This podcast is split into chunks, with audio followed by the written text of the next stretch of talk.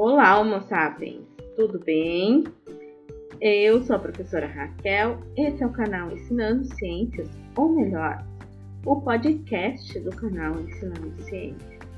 Há outras plataformas nas quais você pode acompanhar o conteúdo produzido pelo Ensinando Ciências, entre elas o YouTube, o Instagram e o Facebook.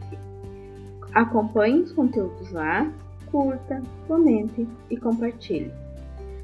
Hoje eu vim conversar com vocês um pouquinho sobre super-heróis.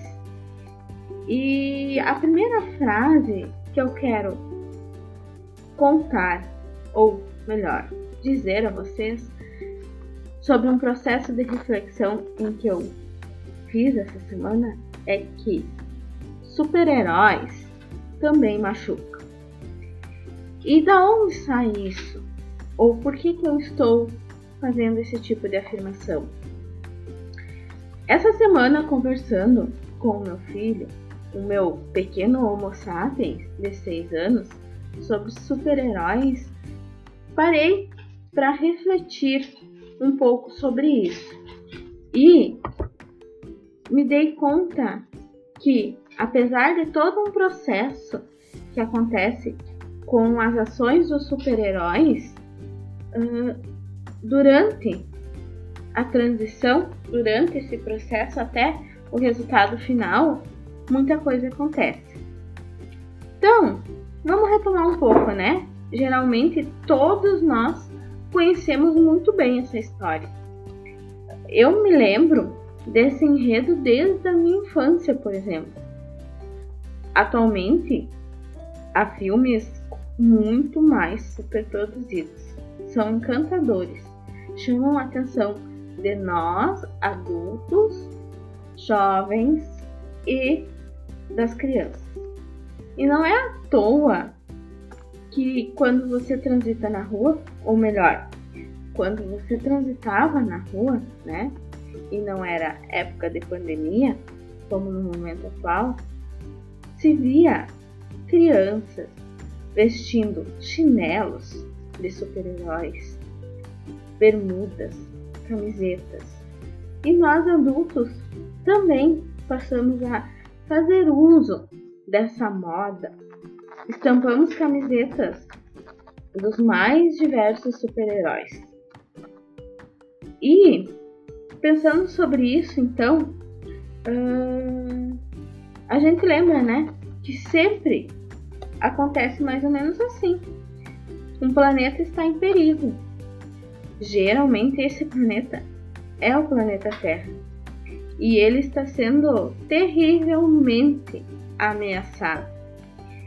E praticamente do nada, ou algo que estava extremamente escondido, surge então o nosso famoso, conhecido super-herói. Agora, mais recentemente, inclusive, esse super-herói ele pode ser ou é substituído por uma heroína. E sabemos que é urgente salvar a todos. Nós, espectadores, ficamos lá, extasiados, assistindo, torcendo, esperando o ápice final, onde, é claro, todos terminam bem. Interessante, né? Que apesar de sempre sabermos o desfecho final, nós continuamos ali assistindo, olhando, como espectadores. Porém, gostaria de chamar você agora para pensar um pouquinho junto comigo, ou em conjunto comigo, nesse intervalo de tempo entre o início e o final desse enredo. E não levar em conta esse início e esse final. Apenas um intervalo, ou melhor, tudo que ocorre nesse intervalo, descartando então o início e o final. A primeira coisa que eu particularmente penso que é interessante destacar é que durante o percurso do, do herói e do ser malvado, às vezes são mais de um seres malvados, muitas pessoas se machucam. Muitas pessoas se ferem. E essas ações, esses ferimentos, eles podem ser ocasionados pelo protagonista ou pelo antagonista. Ou seja, pelo super-herói ou pelo ser malvado. Os dois causam danos durante esse intervalo. Uh, também, né, pode ser que esse protagonista hoje seja uma figura feminina. Por exemplo, nos acostumamos já a ver Mulan, Mulher Maravilha, uh, nesses papéis fortes. Mas o contexto permanece o mesmo, ou praticamente o mesmo, né? Muita, muito dano, muito sofrimento nesse intervalo de tempo. Uh, então, desse modo, apesar de tudo no final acabar bem, durante o processo, durante esse intervalo de tempo, ocorrem coisas ruins, coisas que não são tão boas assim. E daí fazendo uma transferência desse enredo, desse contexto para o nosso mundo real, para o mundo das nossas ações. Estamos nós lá, professoras, professores, dentro do ambiente escolar, dentro da escola, apesar de muitos de nós hoje fazer isso, né, através do computador, mas nós continuamos lá, inseridos nesse ambiente escolar. E muitos de nós se propõem a fazer mudanças, ou propõem que em conjunto com os outros consigamos fazer mudanças, consigamos fazer criar, construir formas diferentes de fazer, de ser professor e professora. Construímos situações que tragam os conceitos científicos para o cotidiano desses alunos e dessas alunas. E que com isso seja possível ou ocorra de forma mais tranquila o processo de construção do conhecimento. E apesar de todos os nossos esforços, apesar de toda a nossa perspectiva de no final produzir algo melhor do que o que está produzindo, sendo produzido anteriormente, nós nunca vamos satisfazer aos, a todos. Nunca vamos agradar a todos que estão ali e que compõem esse ambiente escolar. E durante esse processo de alteração, nós vamos gerar estragos. E às vezes esses estragos podem ser maiores e às vezes esses estragos podem ser menores. É como se nós pensássemos em fazer um bolo. Uh, necessariamente, os ingredientes para fazer um bolo, eles se alteram. Mas tem uma coisa que é essencial. Você já tentou fazer um bolo sem ovos? Eu já tentei. É muito difícil. Confesso que eu fiquei dois meses testando vários tipos de receita até que eu consegui fazer algo parecido com bolo sem usar ovos. Mas, normalmente, geralmente, a gente usa ovos. E para conseguir usar esses ovos na confecção, na construção desse bolo, é necessário quebrá-los. Retirar aquilo que está ali de, de dentro da casca.